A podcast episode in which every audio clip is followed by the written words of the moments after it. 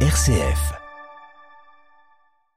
Publication des réponses du pape aux doutes exprimés par cinq cardinaux ces dernières semaines. François a voulu répondre point par point à l'approche du synode sur l'avenir de l'Église. Nous y revenons juste après les titres. Lueur d'espoir pour Haïti, le Conseil de sécurité de l'ONU donne son feu vert pour l'envoi d'une force internationale sur l'île. Port-au-Prince la réclamait depuis un an. Un adversaire de taille pour défier l'actuel président congolais Félix Tshisekedi. Le prix Nobel de la paix 2018, le gynécologue Denis Mukwege déclare sa candidature à la présidentielle du mois de décembre en RDC. Et puis il y a dix ans, jour pour jour, le 3 octobre 2013, plus de 360 migrants chaviraient au large de Lampedusa, trois mois après la visite du pape François sur l'île sicilienne. Depuis la Méditerranée centrale reste la route migratoire la plus meurtrière en Europe. Nous en parlons avec le directeur international du service jésuite des réfugiés dans notre dossier. Radio Vatican, le journal Delphine Allaire. Bonjour. À la veille du synode, le pape accepte de répondre à cinq questions posées par cinq cardinaux au mois de juillet dernier et publiées ce lundi. Les cardinaux Brandmüller, Burke, Sandoval, Iniguez, Sarah et Zen demandaient des éclaircissements sur certains points relatifs à la bénédiction des unions de personnes de même sexe, à la synodalité comme dimension constitutive de l'Église ou encore à l'ordination sacerdotale des femmes. Marie Duhamel. Il s'agit de cinq questions sur des points que scrute l'opinion publique et évidemment en premier lieu la sphère catholique. Des questions qui pourraient être abordées pendant le synode et auxquelles le pape répond brièvement mais avec précision et clarté. Prenons l'exemple de l'ordination. Peut-elle être conférée à des femmes comme l'avancent certains théologiens non contredits par le pape? François recourt aux enseignements de Jean-Paul II pour affirmer avec lui de façon définitive que le sacerdoce est réservé aux seuls hommes. La réponse est sans appel mais pour être, dit-il, rigoureux, François reconnaît qu'une doctrine claire faisant autorité sur la nature exacte d'une déclaration définitive n'a pas encore été élaborée de manière exhaustive. Quant à la question des bénédictions d'union homosexuelle, sont-elles oui ou non en accord avec la révélation et le magistère? À cette question, le pape répond que le mariage est une constitution essentielle unique qui requiert un nom exclusif non applicable à d'autres réalités. L'Église évite ainsi tout type de rite qui pourrait contredire cette conviction, mais la défense de la vérité objective n'est pas la seule expression, dit-il, de la charité pastorale. Celle-ci est aussi faite de bonté, de patience ou d'encouragement. Une demande de bénédiction est, dit-il, l'expression d'une demande d'aide à Dieu et le pape en appelle ainsi à la prudence pastorale, au discernement au cas par cas, sans que cela ne devienne une norme. Si la révélation divine est, dit-il, immuable et toujours contraignante, les changements culturels peuvent nous stimuler à mieux exprimer certains aspects de sa richesse débordante. Le pape invite l'Église à mûrir en gardant à l'esprit que seul ce qui a été révélé pour le salut de tous ne peut changer. Marie Duhamel, des réponses à lire en intégralité sur vaticannews.va. La 16e Assemblée générale du Synode des évêques s'ouvre, elle, donc demain par une messe célébrée par le pape à 10h place Saint-Pierre en présence euh, de ses 364 membres. Puis dans l'après-midi, le discours très attendu du pape François à l'ouverture des travaux. L'Arménie continue de préoccuper certaines chancelleries. La chef de la diplomatie française arrive à Yerevan ce mardi pour réaffirmer son plein soutien aux craintes arménienne pour sa souveraineté. Catherine Colonna va rencontrer le Premier ministre Nicole Pachignan et plaider pour un renforcement de la mission d'observation européenne sur place. Tandis qu'outre-Atlantique, Washington insiste de son côté sur une mission internationale d'observation au Haut-Karabakh pour garantir ainsi le droit au retour de dizaines de milliers d'Arméniens ayant fui l'enclave. Et si le sort des Arméniens du Haut-Karabakh a peu intéressé au niveau international ces derniers mois, la situation est suivie de très près en revanche par l'Iran. Téhéran a ainsi mis en garde contre tout changement géopolitique dans le Caucase.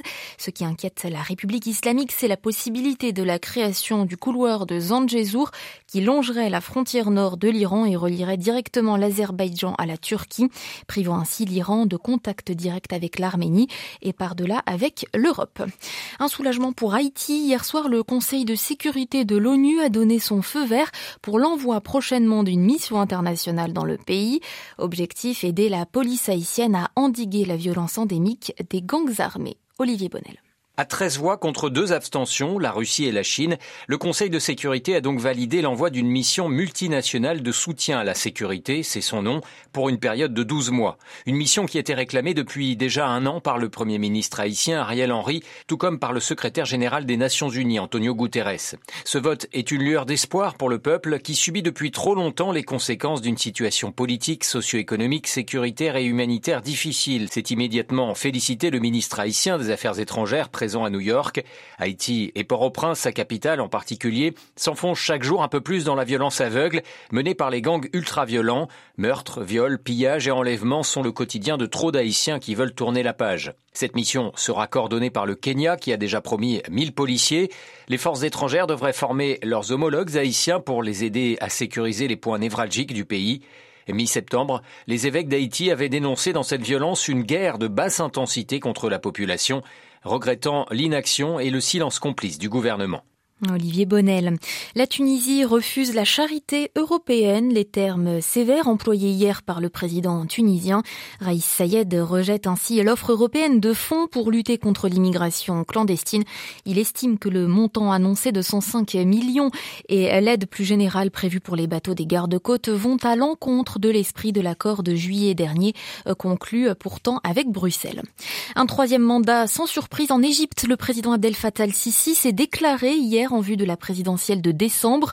En 2014 puis en 2018, Sissi l'avait emporté avec 96% puis 97% des voix.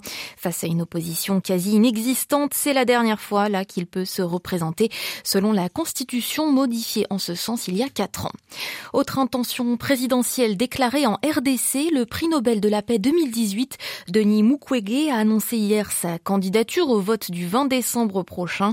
Le célèbre gynécologue qui répare les femmes victimes de viol dans l'Est congolais sera l'un des principaux adversaires du président Tshisekedi qui tente lui de briguer un second mandat. À Kinshasa, Pascal Moulégois. Demain sera tard, j'y vais maintenant. C'est sous ces mots que le lauréat du prix Nobel de la paix de 2018 a mis fin à plusieurs mois de suspense. Denis Mukwege arrivé point levé sous les auras de ses partisans, la paroisse Fatima de Kinshasa a ainsi confirmé qu'il déposera sa candidature ce mardi. Le célèbre gynécologue congolais de 68 ans se considère désormais comme le choix du peuple, lui qui est devenu depuis 5 ans un interlocuteur incontournable pour nombre de dirigeants qui se rendent à RDC. Le médecin congolais surnommé l'homme qui répare les femmes s'est ouvertement lancé dans une forte critique du régime dit. Dans cette course, Mukwege n'y va pas seul. Ses soutiens ont mis en place depuis cinq mois l'Alliance des Congolais pour la refondation de la nation, un regroupement des huit partis politiques qui ont présenté plus de 400 candidatures aux législatives nationales. Reste à savoir si à deux mois et demi du scrutin, il parviendra à s'imposer au sein d'une opposition qui avance en ordre dispersé. Plusieurs poids lourds, dont Martin Fayoulou et Moïse Katumbi, se sont déjà déclarés candidats.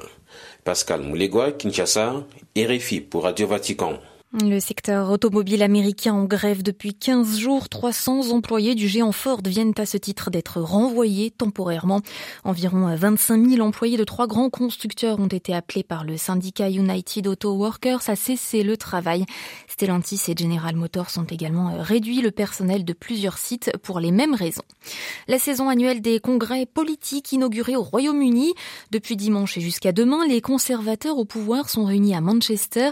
C'est la dernière fois avant les prochaines élections dans moins d'un an, dont les Tories sont annoncés perdants et les dissensions internes ne font que s'en ressentir. À Londres, Jean Jaffré. Après les trois années de Boris Johnson, émaillées de polémiques, scandales et mensonges, et le gouvernement éphémère de Liz Truss, qui a provoqué une grave crise financière, l'entrée au 10 Downing Street de Rishi Sunak, au profil de technocrate, avait été bien accueillie mais il n'a pas réussi à asseoir son autorité sur le groupe parlementaire divisé. Un grand nombre de députés ne croient plus en une victoire de leur parti aux prochaines législatives. Rishi s'est fixé cinq priorités. Stopper l'arrivée de migrants traversant la Manche, 45 500 l'an dernier, et réduire les listes d'attente pour un rendez-vous avec un médecin traitant ou à l'hôpital. Seul l'objectif de réduire de moitié l'inflation, qui devrait baisser à 5%, selon la Banque d'Angleterre, sera tenu. Mais la croissance demeure faible, à 0,5%, et la dette publique continue d'augmenter. Rishi Sunak a récemment fait une série d'annonces afin de reprendre l'initiative, notamment en faveur des automobilistes, victimes, dit-il, du zèle des écologistes, citant la limite de vitesse à 20 km/h dans les quartiers résidentiels. Mais la décision de reporter ou d'atténuer des mesures pour baisser les émissions de CO2 d'ici 2050 a été critiquée par les experts et dans les rangs des conservateurs. Long Jean Jaffré, Radio Vatican. Plusieurs routes bloquées au Guatemala, des centaines de manifestants exigent la démission de magistrats qu'ils accusent de vouloir empêcher le président élu Arevalo de prendre ses fonctions en janvier prochain. Ce président élu Arevalo s'est entretenu hier avec le chef de la diplomatie américaine Anthony Blinken qui lui a exprimé tout son soutien.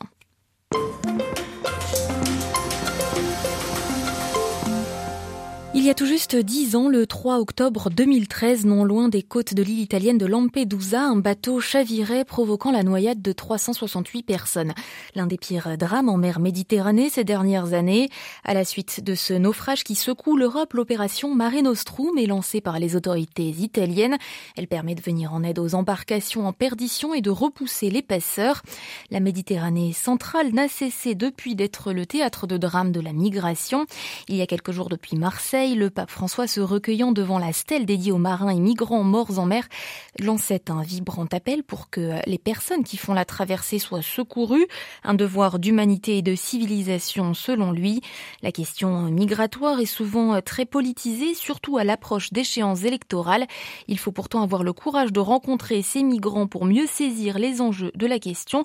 C'est ce que nous explique ce matin frère Michael Schöpf, le nouveau directeur international du JRS, le service jésuite des réfugiés. Je pense qu'il faut aller du débat aux rencontres. Ça, c'est le pas important. Nous avons vécu quelque chose dans cette manière avec l'accueil des réfugiés ukrainiens ces deux dernières années. Donc, je connais beaucoup de personnes euh, qui ont vraiment soutenu euh, l'accueil et l'intégration de ces personnes. En ce moment, on vit une période de panique panique politique non qui pose la question qu'est-ce que nous ne pouvons plus faire? Et vous allez avoir la réponse à cette question. On ne pose pas la question qu'est-ce que pouvons-nous faire dans cette situation difficile? Et donc, vous n'allez pas de réponse positive. Je pense qu'il est important de poser cette question et cette question se pose à partir euh, des rencontres de personnes concrètes de l'accueil.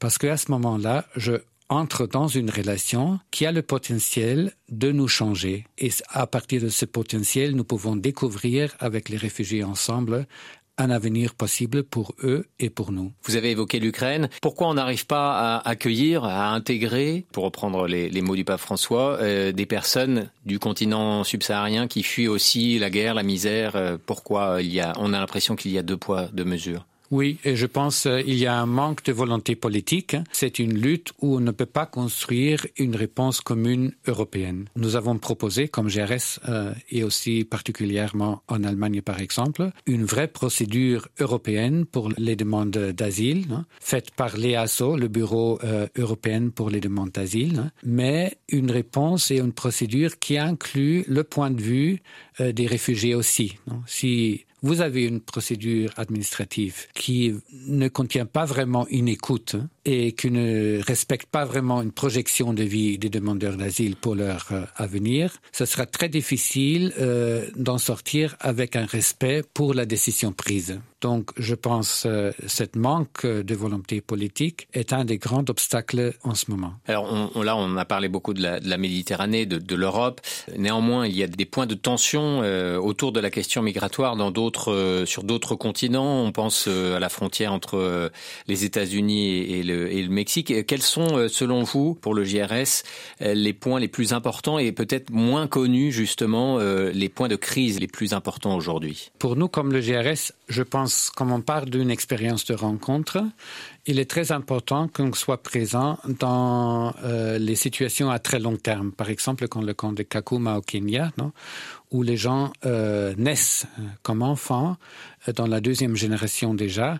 C'est le euh, plus grand camp de réfugiés en Afrique, hein, je crois. Exactement, au nord du Kenya. Mm. Naissent comme personnes, comme la deuxième génération dans les camps déjà. Il y a des gens qui disent ça vaut pas la peine de mettre beaucoup d'éducation là-bas parce que les gens ne peuvent jamais profiter de ce qu'on leur enseigne. Évidemment, c'est un message de mort, non? Et dans ces situations-là, il faut porter un message de vie, un message de construction de vie avec les personnes ensemble. Mm. Il y a aussi d'autres situations oubliées, disons, comme le Myanmar par exemple, non, où il n'y a pas d'intérêt géopolitique. Les militaires peuvent faire ce qu'ils veulent avec leur population et nous, on suit les programmes d'éducation hein, sur les camps parce qu'il n'y a pas d'autres moyens. Interrogé par Olivier Bonnel, frère Michael Schöpf, directeur international du service jésuite des réfugiés, était ce matin l'invité du dossier de Radio Vatican.